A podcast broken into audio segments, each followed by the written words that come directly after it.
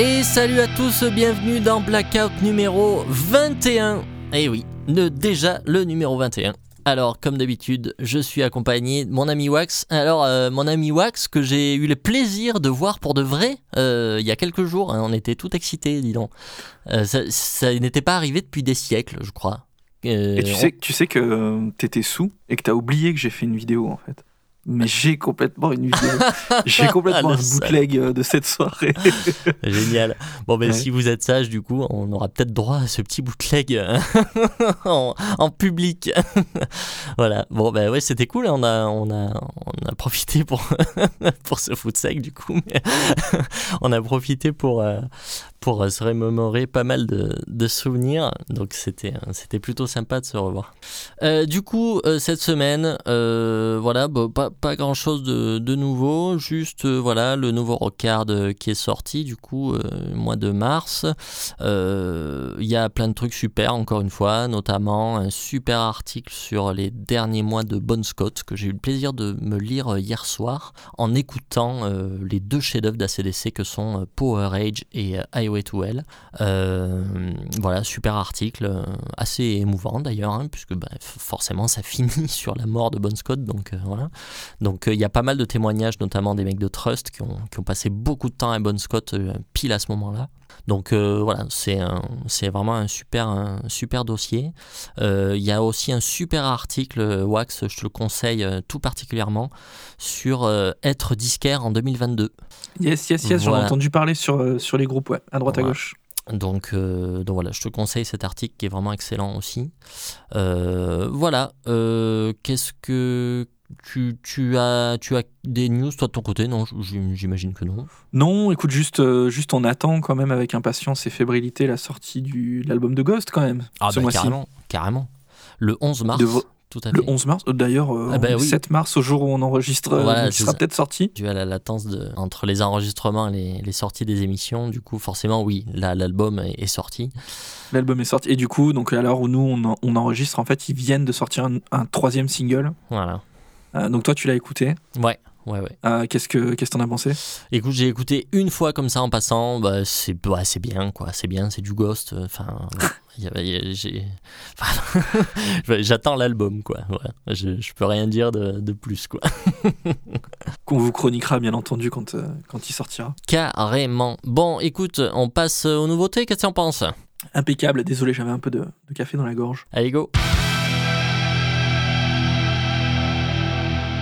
Alors, première nouveauté de la semaine, on va parler d'un groupe de death metal euh, américain qui s'appelle Immolation et leur dernier album Acts of God sorti chez Nuclear Blast euh, le 18 février dernier.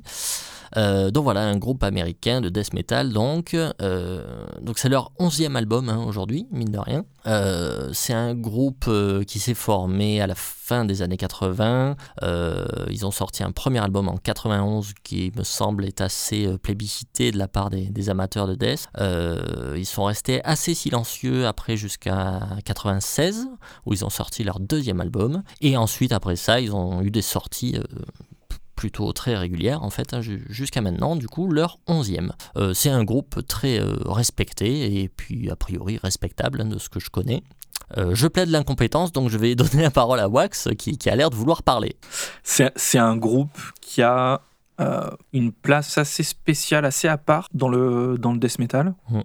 Et, et qui a une place assez spéciale dans le cœur des fans de death metal surtout. Parce que c'est un groupe qui suit la ligne qui s'est tracée au tout début avec leur premier album, Dawn of Possession, dont tu parlais, qui effectivement est un album euh, assez culte euh, parmi les amateurs du genre et qui a été pendant très très longtemps très difficile à trouver euh, et qui est, euh, qui, est, qui est très bon et qui euh, définit déjà le- les prémices de, de ce que va devenir, euh, de ce que va devenir euh, Immolation par la suite. Mais c'est vraiment un groupe voilà, qui incarne, euh, un peu comme peut l'être euh, comme Suffocation par exemple, euh, qui sont ces groupes qui incarnent une certaine droiture, euh, le côté, euh, le côté euh, non vendu, le côté trou, tu vois, du, du death. Voilà, ils ont jamais renié, ils ont jamais renié qui ils étaient, ce qu'ils faisaient. Surtout dans le cas d'Immolation, qui joue un death metal extrêmement complexe, à appréhender. Non pas, non pas complexe dans, on va en reparler, non pas complexe forcément dans la musique ou d'un point de vue technique, mais complexe dans les harmonies qui sont utilisées, dans les constructions qui sont utilisées,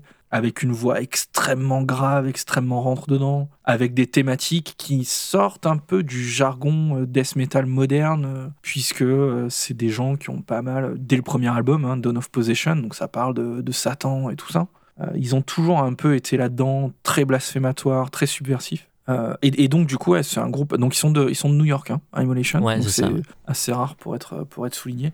Et c'est un groupe effectivement qui au début a galéré avec les contrats et tout. Ça a pas été euh, ça a pas été facile. Mais c'est vrai que depuis euh, depuis les années, allez milieu des années 2000 là, avec leur album, alors comment il s'appelait, DK Masters of DK, Majesty DK. Ouais, voilà, voilà. Euh, depuis cet album-là, ils ont des sorties vraiment récurrentes de qualité euh, et toujours voilà dans une droiture. Et, chaque sortie apporte quelque chose de d'un petit peu plus, quelque chose d'un petit peu différent, une nouvelle piste, mais toujours dans le chemin qui est, qui est tracé. Et je crois que c'est hyper. Ils ont une fanbase ultra solide, ultra mmh. solide. Ouais, c'est pas étonnant. Euh, ouais, pour, bah, tu, tu, parlais de la musique, de la complexité. Justement, je disais que je plaidais l'incompétence dans le sens où euh, c'est pour moi c'est du death metal pur, c'est-à-dire que dans le sens où il y a absolument aucune acquaintance avec autre chose, que ce soit du trash ou du heavy. Il y a rien, c'est juste du death. Ah, c'est vrai. Il y, a rien qui peut faire penser à autre chose que du death. Euh, il y a quasiment aucune mélodie, même glauque, euh, en tout cas sur la plupart de ses disques. Euh, euh, je le note parce que c'est pas si courant, même dans le death. en fait, tu t'es mangé la disco du coup? Je me suis mangé la disco, mais en fait, ça fait longtemps que je me suis mangé la disco, puisque en fait, justement, c'est l'album Majesty and Decay et sa pochette de fou qui m'avait fait m'y intéresser à l'époque. Et donc, j'ai écouté tous les albums de ce groupe, mais je les ai écoutés, je les connais pas par cœur, puisque c'est pas tellement mon truc, mais je me suis toujours, j'ai toujours eu envie de, de, de, creuser un peu. Donc je, connais à peu près tous leurs disques. Euh, moi, je rapprocherais d'un groupe comme Nile, en fait, dans le sens où... Euh, alors le côté euh, égyptien en moins évidemment, mais je rapproche de Nile dans le sens où c'est très dense, c'est très noir, très opaque, c'est très peu accessible en fait. Donc voilà, cet album-là, euh, l'album en question, Acts of God, euh, il est relativement long. Euh, bon, 52 minutes, c'est pas excessif, mais c'est surtout qu'il y a beaucoup de titres. Il y a 15 titres. Beaucoup de titres. Ouais. Et c'est pas habituel parce que ce groupe a surtout fait des albums plus ramassés avec, avec 8 titres et 40 minutes. Alors du coup, c'est des titres assez courts, 3 minutes en moyenne, mais vu que tout se ressemble beaucoup, je trouve que ça rend très difficile la digestion la digestion. Alors voilà, j'ai constaté quand même, et depuis quelques albums quand même, ça a l'air d'être comme ça, c'est un peu plus rifu euh, efficace, tu vois. Euh, euh, avant, ça semblait encore plus noir et opaque, quoi.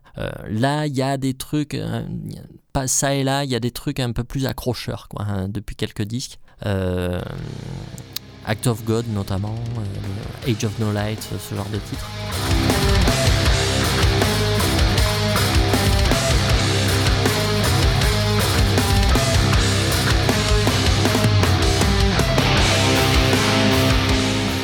titres. il y a des riffs quand même qui, qui, restent, un peu, qui restent un peu dans le crâne, euh, ce qui n'était pas trop le cas hein, dans le début de carrière, je trouve. Euh, j'ai noté un truc qui m'a fait marrer. Il y a un petit côté Gojira euh, qui est furtif, hein, mais assez net. Sur le, premier morceau, on l'entend un peu. Un peu sur le premier, mais surtout sur Incineration Procession. le riff principal du morceau, c'est très très Gojira.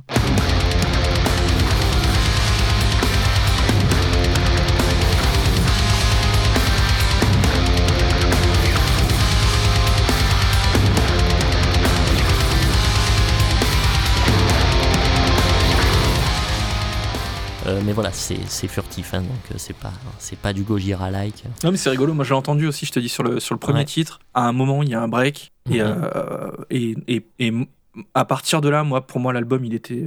J'achète. milieu du premier titre. En fait, le premier, le premier titre m'a retourné la tronche. Je, je me rappelle quand j'ai lancé l'album, je crois que je l'ai réécouté 3-4 fois d'affilée ce titre, parce que mhm. vraiment, j'ai pris, euh, j'ai pris la tartasse, quoi. J'ai pris la gifle. Parce que euh, il y a un peu euh, il y a un peu tout quand même je trouve dans ce morceau c'est assez représentatif de l'album il y a il y a le côté le côté extrêmement noir du riffing de c'est assez mid-tempo en fait. C'est Mhm. assez mid-tempo euh, avec des tapis de double un peu comme a pu le faire Morbid Angel ou comme le fait euh, Immolation. hein. C'est c'est la signature du groupe. Euh, riff mid-tempo où t'as un peu envie de te briser la nuque avec des, avec des parfois des riffs. euh, En fait, euh, celui qui compose, le guitariste là, euh, Vigna, euh, il, a, il a une approche. En fait, il a un jeu extrêmement particulier, en fait. Extrêmement particulier. Très dans les, dans les harmonies euh, bizarres. euh. Il y, a, il y a vraiment un truc, euh, il y a vraiment un truc très particulier dans, le- dans le death et dans les, dans les sonorités, dans les harmonies, dans les textures qu'il propose. Même s'il n'y a pas 300 couches de guitare. hein. Mhm. c'est pas, c'est pas Devin Townsend, quoi. Mais euh, mais il y, a des- il y a des trucs bizarres. Il y a des trucs. euh, ouais, dans les harmonies de gratte, il y a- il y, a un jeu spécial, vraiment extrêmement Mhm. spécial. Et, euh, et, euh, et, et par contre, moi, j'ai trouvé qu'il y avait de la mélodie. Notamment, tu vois, le solo de gratte de ce premier morceau, il y a.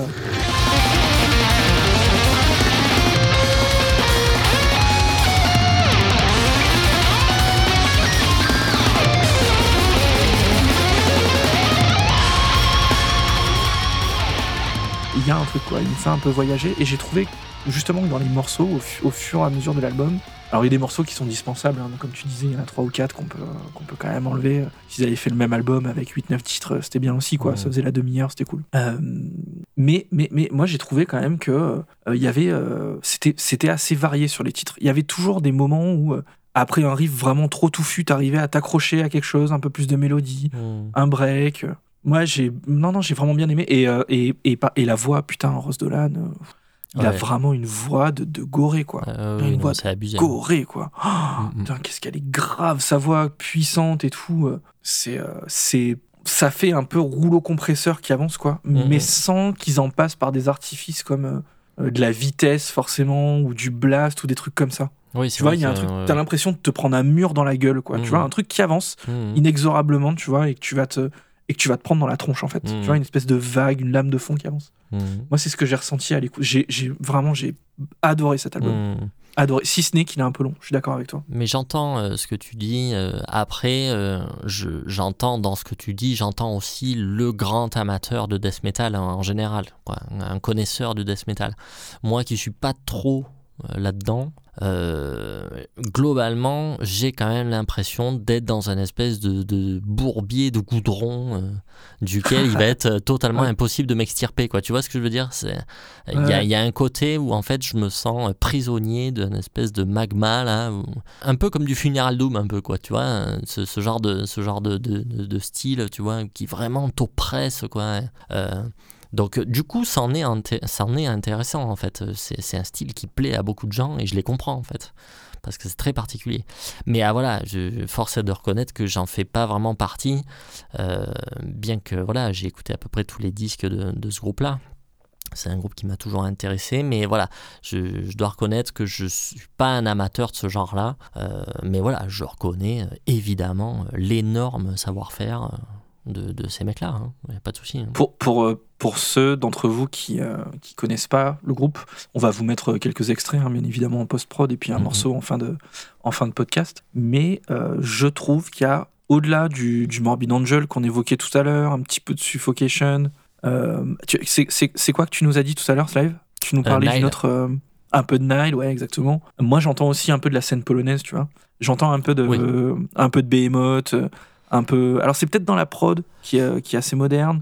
Non, mais, Mais, même, euh, t'as je- raison, même dans, même dans les compos, il y a un peu de ça, mais en euh, là, effectivement, sur cet album-là, et peut-être depuis, euh, depuis euh, l'album d'avant, et Mais c'est nouveau. voilà, Ouais, c'est nouveau, relativement nou- nouveau dans leur carrière. hein. C'est pour ça que je disais qu'il y avait quasiment aucune mélodie. C'est pour le groupe en général, c'est sur la, la plupart de ces disques, il y a quasiment aucune mélodie. Par contre, effectivement, depuis quelques albums, on a un peu plus de choses efficaces et un peu plus de choses qui se rapprochent ouais, de la scène polonaise, t'as raison. Il y a beaucoup de, il y a Honnête- beaucoup de moments où j'ai honnêtement, pensé à euh, Behemoth. ouais. Hon- Honnêtement, cet album-là, par rapport. Si vous avez essayé Immolation il y a longtemps, euh, donc je mets un peu le, le premier album à part parce qu'il est un peu particulier, Mm, mm. mais euh, par rapport à un Herein After, par exemple, là c'est du easy listening, hein, c'est Laurie à côté, hein, honnêtement. Même si ça reste.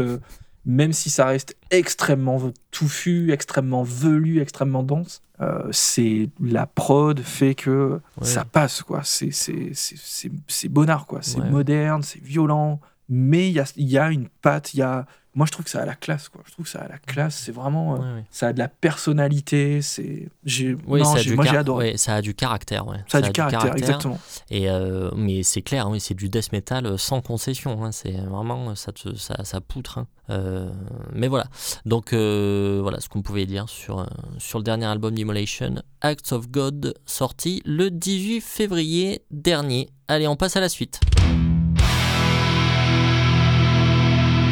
Ok, alors deuxième nouveauté de la semaine, on part en Angleterre avec nos amis de Saxon et leur dernier album Carpe Diem, sorti le 4 février 2022 chez Silver Lining Music. Alors tu connais ce label, euh, Wax Silver Lining? Non je connais pas par contre j'ai toujours dit saxon. Saxon si tu veux, ça marche aussi. hein. Non je pense que ta prononciation est beaucoup plus officielle on va dire, il y a moyen, mais bon, écoute, si tu veux, on, on dit saxon, moi ça, me- moi ça me va très bien. Euh, écoute, euh, euh, alors saxon, du coup, pour, pour situer vite fait, groupe légendaire, hein, du coup anglais, hein, formé dans les années 70, euh, qui produit des albums depuis 79, euh, qui a son lot de classiques évidemment, avec notamment Wheels of Steel et surtout Strong Arm of the Law, sortis tous les deux en 1980. Et du coup, ce groupe ne s'est finalement jamais arrêté de faire des albums, hein, puisque tous les ans, ou tous les 2, 3 ou 4 ans, euh, un album de Saxon sort. Euh, donc chapeau, parce que ça fait plus de 40 ans que ça dure du coup, et donc euh, rien que pour ça, chapeau, chapeau. ou chapeau ou bandeau euh, au niveau en 1986 Oui, alors, quand ils sortent alors, tu- Innocence tu- is no excuse ils ont des bandeaux Alors, par contre, voilà, je, moi je trouve qu'ils ont toujours sorti des albums de relativement bonne qualité, même s'il y a eu quelques petites erreurs ça et là. Euh, je trouve qu'il n'y a pas d'album complètement horrible, même les, les plus controversés des années 80, euh. Crusader, euh, Rock the Nation, euh, Destiny, Innocence is no excuse, etc. Même ces albums-là qui sont assez controversés, moi je les trouve pas complètement horribles. Euh, par contre, ils ont sorti de très très bons albums pendant la deuxième moitié des années 90 et au début des années 2000. Euh, pendant que tous les groupes de heavy s'écroulaient en essayant de se moderniser, eux n'ont jamais changé de style et surtout sont restés fidèles à leur heavy metal tout en modernisant quand même leur son, évidemment. Euh, L'album de référence de cette période peut être notamment euh, Lionheart hein, en 2004, qui Mhm. est vraiment excellent. Donc à voir aujourd'hui si ça reste une bonne méthode, puisque ben on est en 2022 et c'est toujours la même chose. Euh, voilà, on est toujours dans la même configuration. Donc euh, ce carpe diem, écoute, moi, je- voilà, ça va être succinct. C'est pas mauvais du tout, mais pour moi c'est très générique, très attendu. Euh, alors chose qui, que je note quand même, c'est Andy Snip qui produit, et pour moi ça n'arrange rien. Donc Andy Snip, on, le redit, on en avait déjà parlé, c'est un célèbre producteur anglais euh, qui, qui a notamment euh, produit euh, tous les albums de la période Angela Gosso de Arch Enemy, qui a produit, euh, produit Accept depuis son retour, qui produit Testament depuis son retour, et donc Saxon depuis, je crois, 2013. Euh, et du coup, on assiste au même phénomène qu'avec tous ces groupes précités, c'est l'impression d'entendre le même album depuis 15 ans.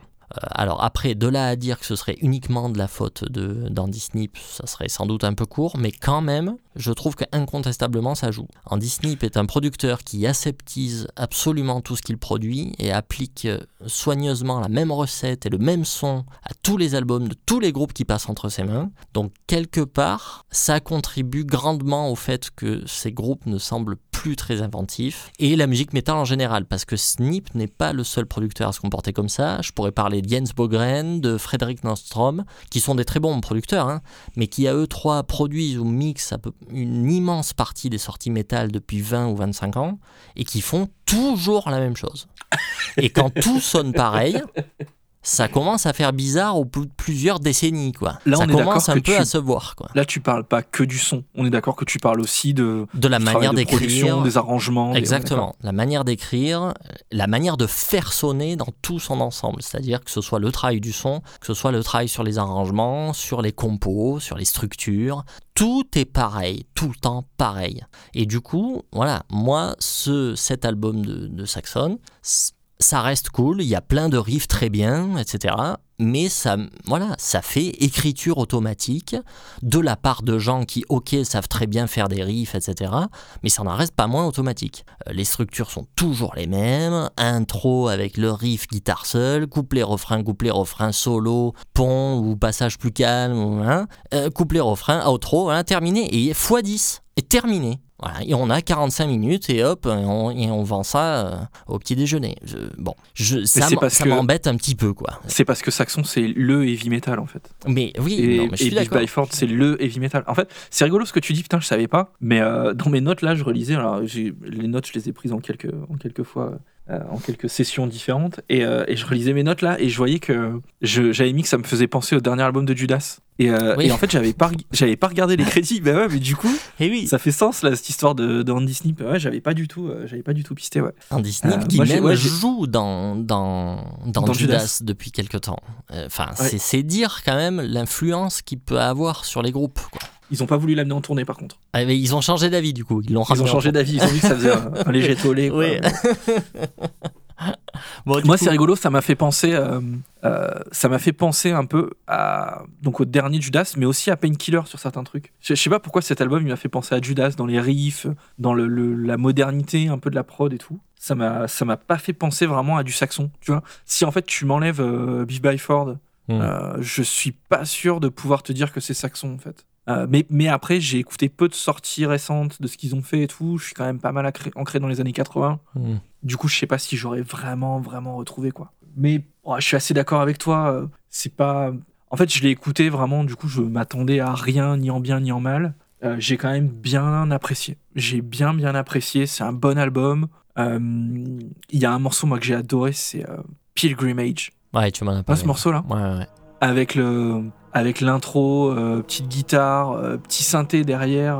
Mm, mm ambiance avec Beach by Ford qui, te, qui, vient poser les harmonies de voix et tout. Je, là, vraiment, il te renvoie dans les années 80, début des années 80, en 2-2 comme ça, là. Et c'est là, tu te dis, putain, ces mecs-là, quand même, euh, ouais, c'est ouais, c'est saxon, quoi. C'est le heavy metal. Mmh, mmh.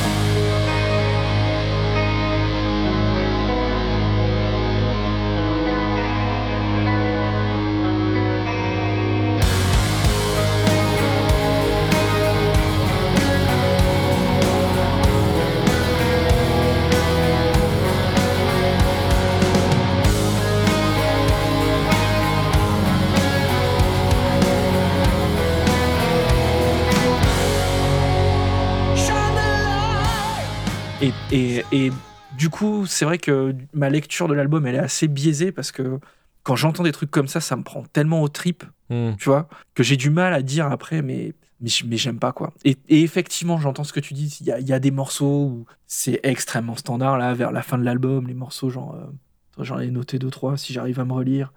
Euh, Black is the Night, par exemple, ou...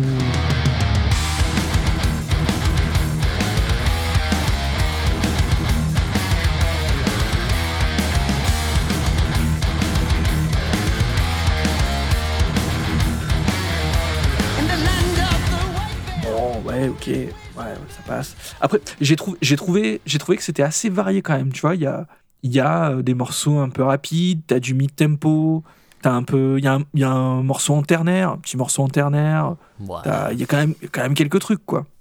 Ouais, c'est un peu court, tu vois. Enfin, je trouve que. Est-ce que t'as écouté l'album de reprise cette espèce d'étron qu'ils ont sorti il y a quelques mois? Non, j'ai pas osé, j'ai pas osé. Et eh ben mm. voilà, bah c'est ça, c'est pour ça. Écoute ça et après réécoute Carpe Diem. Ah, c'est peut-être pour ça. C'est peut-être parce que t'as écouté pire avant. Non, mais attends, qu'on soit bien d'accord. Je j'ai pas détesté du tout cet album. C'est c'est juste que c'est juste que c'est pas inspiré en fait quoi. Ça fait automatique, euh, ça fait euh, voilà.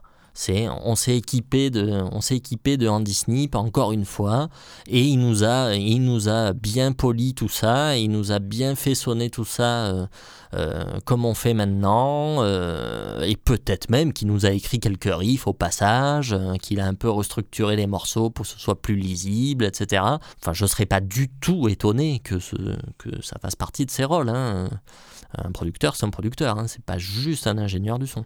Donc voilà, après, je veux pas non plus mettre tout sur le dos d'Andy Snip, mais quand même, euh, je, pense que ça contribue voilà, à ce que tout soit aussi lisse et aussi euh, attendu. euh, euh, voilà, donc c'est pas mauvais parce que effectivement, euh, les mecs de Saxon euh, savent très bien composer des chansons, des lignes de chant, des riffs, euh, bien sûr. Mais je sais pas, moi il y a un truc, euh, enfin, j'ai pas détesté, mais voilà, je me suis fait chier en fait. J'ai eu beau l'écouter 15 fois, bah 15 fois je me suis dit oui, bon bah c'est sympa, mais enfin, je, enfin euh, dans, dans 10 ans, je, je le ressortirai jamais, jamais. Ah oui, ouais, bien sûr. Non, mais euh, sans dire que ça doit forcément euh, passer le 10 ans, etc. Sans dire que ça doit être un chef-d'œuvre. Mais quand même, enfin, il, T'aurais aimé une petite surprise, quoi. un il petit- passera pas l'épreuve un- du temps plus Ouais. que euh, plus que leur avant-dernier. Je sais pas, je dis au pif, tu vois, qui, qui est le même que celui-là. Enfin, tu vois, voilà, il y a un truc qui au bout d'un moment, bon bah les gars. pff, moi, j'apprends plus rien en vous écoutant, en fait. J'écoute les vieux disques et en fait, ça me va très bien. J'ai pas détesté, mais c'est, bon, voilà, du fan service, quoi, tout simplement, quoi. Pour moi. Un peu fan service, ouais. Après, euh, moi, juste, juste pour conclure, Ouais. quand même, euh, petit big up à Biff Byford quand même, parce qu'à 70, 75 Bien ans, sûr. pas quel âge il a. Honnêtement, euh, arriver à envoyer ça, un peu comme, euh, un peu comme euh, Bob Catley hein, de, Ouais, ouais, de, de Magnum hein, dont on parlait l'autre jour. tout à fait. C'est pas forcément des voix énormes, mais euh, c'est des mecs qui, qui t'emportent quand ils chantent. Quoi. Ouais, ouais, non, Ils t'emportent, ils t'embarquent, effectivement. et c'est quand même magnifique. Quoi. Oui, oui, super, un super chanteur, hein, effectivement. Allez, on passe à notre carte blanche commune de la semaine. Bon, alors, carte blanche commune de la semaine, on a, décidé de, faire une deuxième réhabilitation, hein, puisque euh, ça, a été demandé euh, de la part de, de certains, euh, de certains auditeurs sur Facebook d'ouvrir carrément une rubrique qui serait la rubrique réhabilitation de, Blackout. Donc on, en fait une deuxième aujourd'hui avec du coup Judas Priest, hein, dont on a parlé il y a deux secondes, et son album Turbo, sorti en 1986. Euh, voilà, album euh, du coup euh, controversé. hein. Donc pour situer vite fait le dixième album du groupe, hein, qui est sorti le 14 avril 86 euh, chez CBS. Dixième album, la vache Et oui, c'était leur dixième, ouais. Oh putain. Euh, clairement, c'est une des plus grosses ventes de, de Judas Priest. hein. Euh, et voilà, et donc pourtant un album allègrement euh, détesté, hein, puisqu'il marque pour la première fois du groupe l'utilisation des, des synthés, des guitares synthés. hein. Maiden fera exactement la même chose la même année avec Somewhere in Time. Le groupe, du coup, propose une musique eh ben, beaucoup plus commerciale, des paroles un peu à l'eau de rose, des mélodies super catchy, etc. Et les fans purs et durs se sentent euh, trahis. Et voilà. Patatras. Clairement, il y a en fait, ils arrivent de. Il y a quoi? C'est Defender of the Face voilà, ils arrivent de Defender of the Face. Donc clairement, il y a eu une volonté commerciale. hein, et finalement, le groupe avouera quand même que les chiffres de vente espérés n'avaient pas été at- atteints. du coup, euh, Malgré alors, ça. Voilà, malgré ça, euh, le, le coup a été euh, a priori raté. Euh, Mais album extrêmement bien reçu aux États-Unis quand même. Voilà, quand même. Euh, c'est. Comme je t'ai dit, hein, tu vois, c'est une des plus grosses ventes de Judas. hein, donc il n'y a pas de souci. Donc ils, voilà. nous re- ils nous refont le coup un peu de, de, de ce fameux album là, dont j'ai mangé le nom de 80, 81. Ah, il euh, s'appelle cet Point album of Entry. euh, Point of Entry, merci. Où ils essayent, euh, où il y a une tentative en fait hein, d'aller choper le marché américain parce qu'ils n'y arrivent pas. Mm, mm. Euh, et ils se votent, euh, ils se votent parce que l'album, euh, bah, c'est trop, trop tôt Ouais. pour les fans. euh, voilà, la fanbase est Et- pas encore assez solide pour accepter parce que euh, quand t'as pas beaucoup de gens et que t'en enlèves la moitié, bah, ça fait, ça fait pas beaucoup de gens.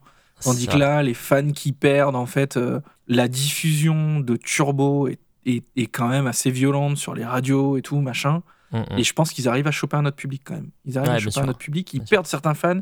Bah, c'est l'effet euh, Black Album, quoi. Ils perdent une partie des fans, mais ils en récupèrent plein d'autres, quoi. Mm. Donc ouais, Ce qui n'avait pas disais, été le cas avec Point of Entry, hein, où ça a été vraiment. euh, Oui, ben, c'était pas assez bien, surtout. hein. Déjà, c'était trop Mhm. tôt, mais c'était pas assez bien.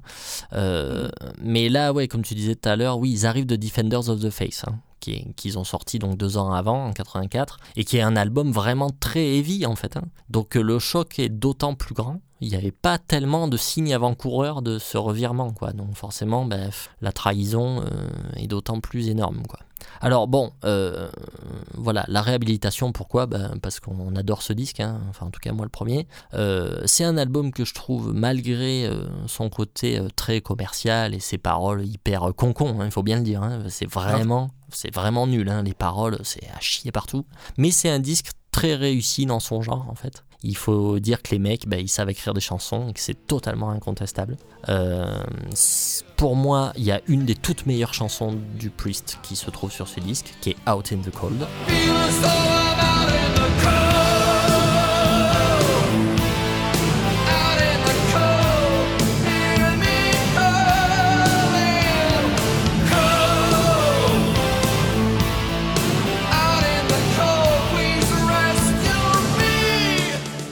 Qui est un titre incroyable. Et voilà, il nous pousse la chansonnette, c'est magnifique. Euh, J'en ai plein dans ma besace.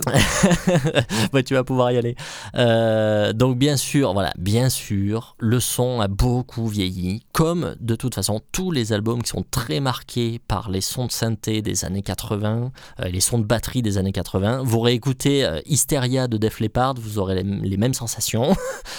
Mais euh, voilà, euh, d'ailleurs euh, cet album de Def Leppard peut en faire partie, euh, les chansons n'en sont pas moins excellentes. Bah oui, mais du coup, attends, je, le son, ouais, il est, il est ancré dans une période, mais est-ce que c'est pas mieux d'avoir ça que d'avoir en fait ce qu'on disait juste avant, c'est-à-dire aujourd'hui, tous les albums qui sonnent tous pareils, tu vois, et tu te dis, depuis euh, 2005, Bien sûr, bah, tous les albums de heavy metal, ils sonnent pareils, tu vois? bien sûr. Alors que, alors qu'à l'époque, enfin, tu vois, là, euh, t'entends euh, Turbo Lover, Mm. quelqu'un qui a jamais entendu le titre, qui s'y connaît en heavy metal, il te dit c'est entre 85 et 88, quoi. Et voilà. Tu vois? Et c'est parce qu'il y a ce truc-là, tu sais, c'est les, les guitares, euh, ouais, un peu synthé avec plein de réverb et tout, Mhm. des trucs. Moi, je, je- j'adore ce son, quoi. J'adore.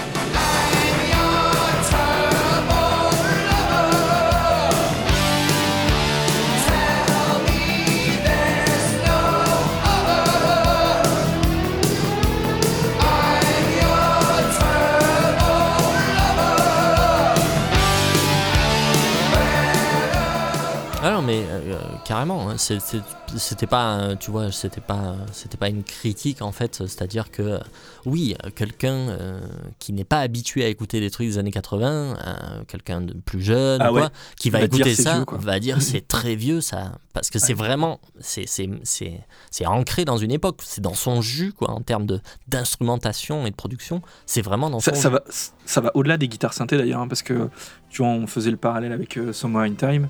Euh, Somewhere in Time, il y a un peu de synthé à droite, à gauche, peut-être sur Alexander the Great, mais dans l'ensemble, c'est de la guitare synthé. Là, il y a quand même des titres où vraiment ça ouvre. Bah, D'ailleurs, euh, Out in the Cold, ça ouvre sur. c'est- vraiment du pipeau fait au synthé, quoi. Là, Mhm. c'est même pas de la guitare synthé, quoi. Ouais. C'est vraiment le bon tant pis. euh.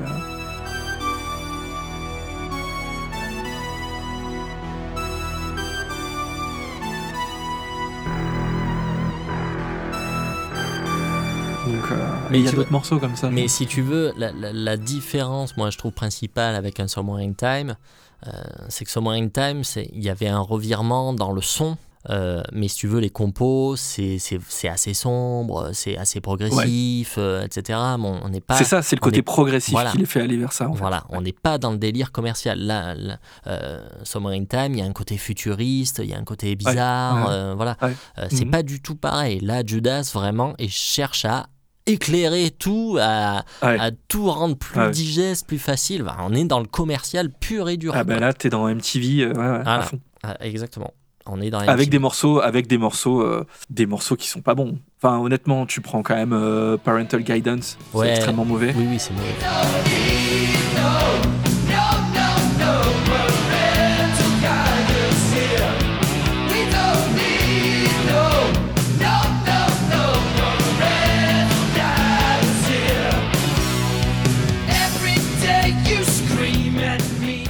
Mais ça s'écoute bien le- quand même. Quand même.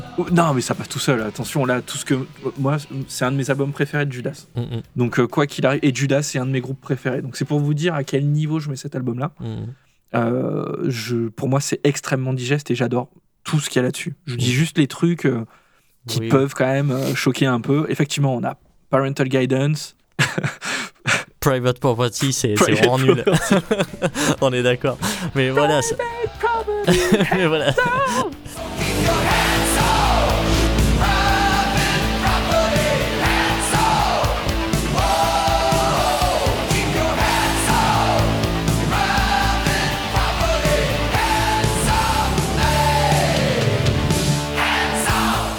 ça nous fait marrer parce que c'est quand même, Ouais. c'est quand même magnifique, mais mais ouais. Et donc, mais il misait énormément du coup sur les deux premiers morceaux là, Turbo Lover et Locked In, ouais, qui sont énormes. qui sont très bons et qui étaient vraiment euh, des morceaux qui étaient, et le groupe euh, s'en est confessé euh, sans aucun problème, euh, qui, qui avaient vocation à aller, euh, à aller chercher justement le public américain Mhm.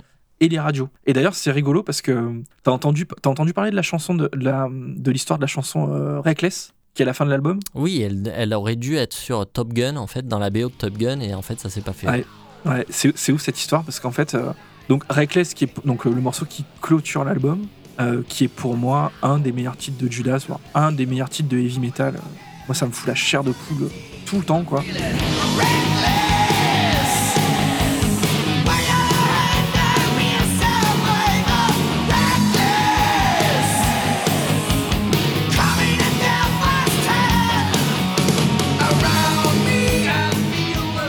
Fait, ce morceau-là, ils sont en train de fignoler quelques trucs en studio et tout. Et il y a euh, les producteurs de Top Gun qui sont là, je ne sais pas pour quelle raison. Et en fait, le mec dit Je veux cette chanson pour, euh, pour, euh, pour le- les crédits de fin de Top Gun, quoi. Genre, la chanson de Top Gun, quoi. Mhm. Et, euh, et en fait, euh, le problème, c'est qu'il dit Par contre, si on fait ça, la chanson, elle n'est pas sur l'album. Mm. Et les mecs se disent Ben non. C'est pas possible quoi. Et donc il propose d'autres titres et il propose euh, notamment, euh, il propose notamment euh, Locked In, je crois, euh, euh, et un autre morceau, peut-être Out in the Cold, je sais plus euh, pour aller sur l'album et c'est un non catégorique en fait. Et, et, je sais que c'est un regret pour avoir lu des interviews de, des différents membres de Judas. Ça, c'est vraiment un regret parce que ils se disent si effectivement cette chanson-là, on l'avait laissé partir sur la BO de Top Gun, le- les ventes, elles auraient mais explosé. Ah ben c'est clair. Explosé, c'est clair. explosé. Euh, dans, les, dans, les, dans les morceaux, là, pour euh, partir sur les morceaux, euh, euh, j'ai noté quand même Rock You All Around, Around the World, pardon, euh, qui est très très euh, rock, presque heavy, hein, ça fait vraiment penser euh, au Judas d'avant au final.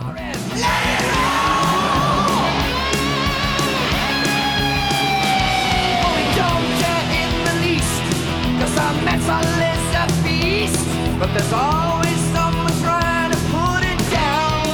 Et euh, il y a Wild Night, Hot and Crazy Days aussi, qui fait très ACDC. Euh, Regarde. donc il y a, il y, a quand même, euh, y a quand même des réminiscences du, du, du Judas vraiment hyper rock'n'roll. Euh, mais bon, voilà. Effectivement, on est dans les synthés et dans MTV.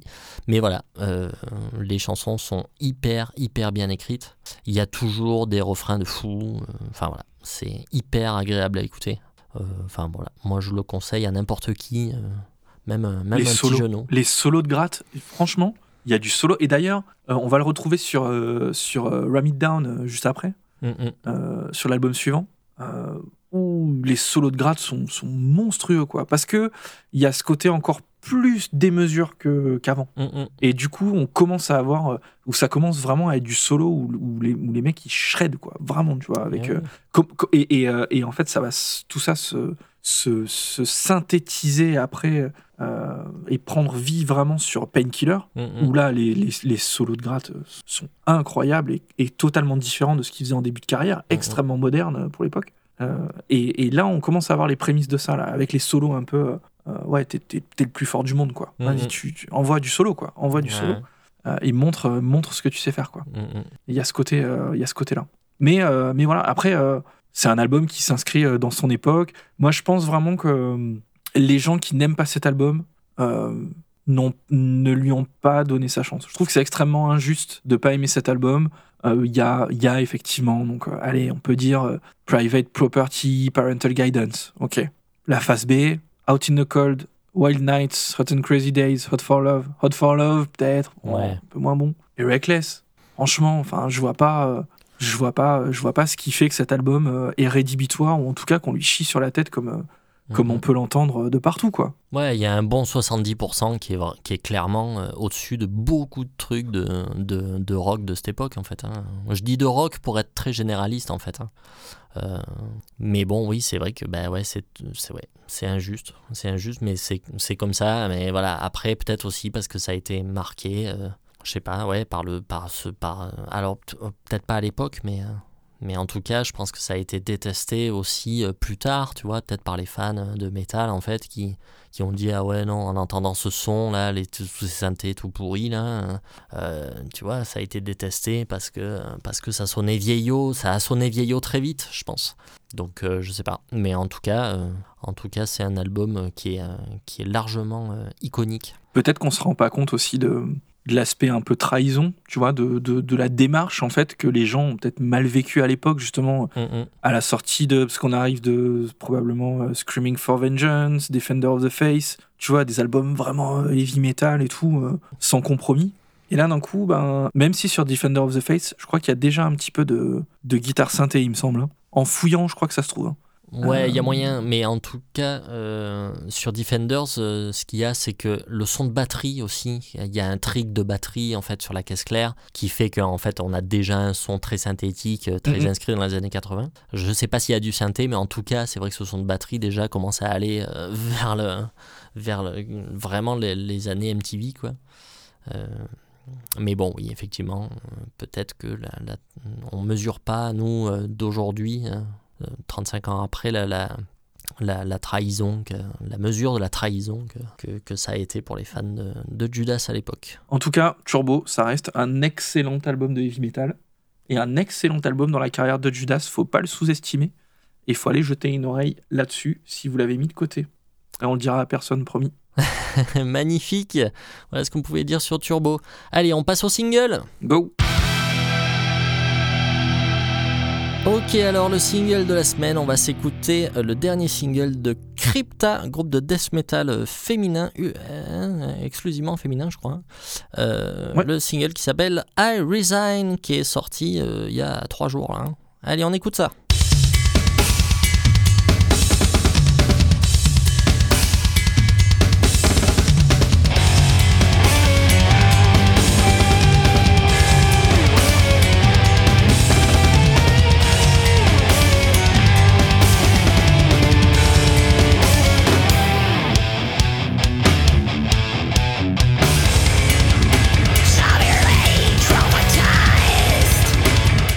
Riff à la, à la Morbid Angel derrière. Ça, on dirait du, on dirait Death, le groupe. On dirait Ouais, vrai. Perseverance.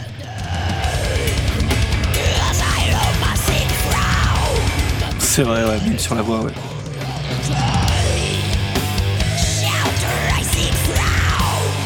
Riff un peu décousu comme ça.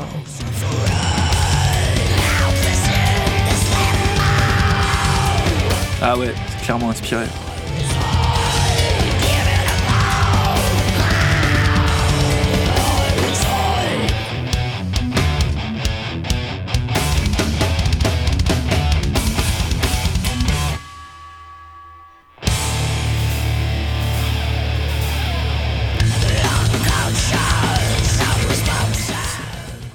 Très très euh, décousu quoi. hein. C'est structure décousu, euh, ouais. très bizarre. quoi.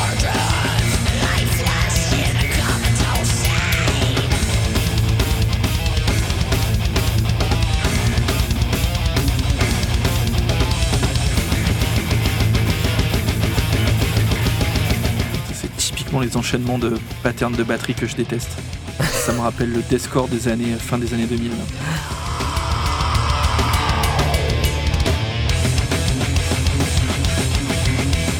Pareil, tu vois les backbeats comme ça, Ouais. j'aime pas ça.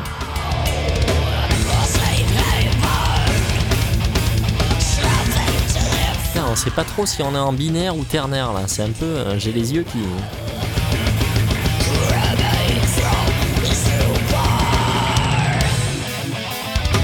Animator. Ouais.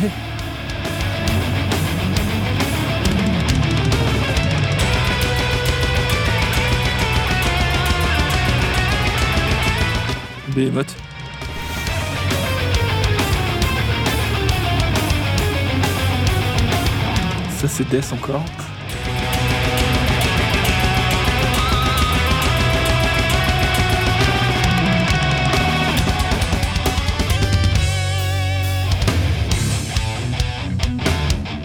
Putain, c'est. euh, C'est chiadé, hein.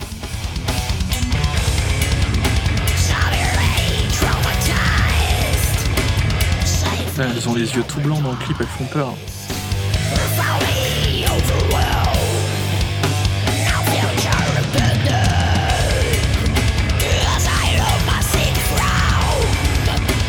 Donc en fait c'est un morceau qui sort pour euh, fêter la réédition vinyle de leur premier album qui était sold out. Et elles se sont dit du coup euh, il va être sur la réédition ce morceau. Donc ça annonce pas un, Ça ça annonce pas un nouvel album.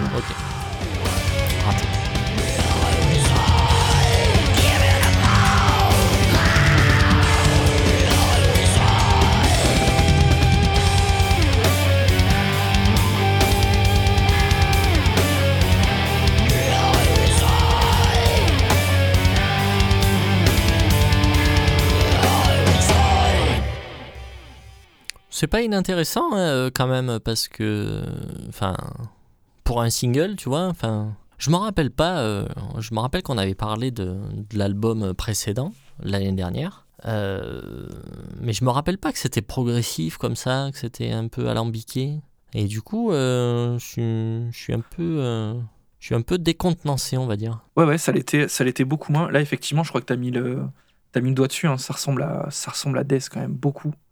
Euh, effectivement la, la, la fin de, de Death quoi, hein, symbolique et et Sound of Perseverance. Euh, après c'est vrai que c'est un petit peu décousu donc ça va nécess- nécessiter euh, quand même plusieurs écoutes. parce- On, on- on a du mal à se repérer. Moi c'est le, le sentiment que j'ai là c'est Ouais. du mal à savoir s'il y avait des couplets, des refrains, des trucs. euh, J'ai un peu du mal. là. Mm, mm.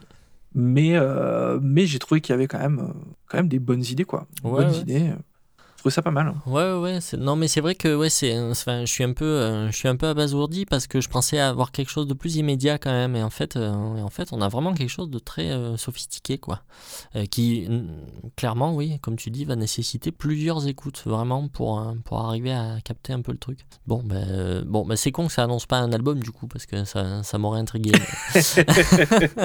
Certes. Après, j'ai pu te donner une fake news éventuellement. Ce, ce serait pas la première fois. vérifier. Bon, parfait. Écoute, euh, bah, c'est bien, on a fait court aujourd'hui. Hein. euh, dis donc, on va laisser tout le monde aller se coucher euh, très tôt. hein. c'est parfait. Impeccable. Magnifique. Bon, ben, on se retrouve d'ici 15 jours pour la, pour la prochaine de Blackout.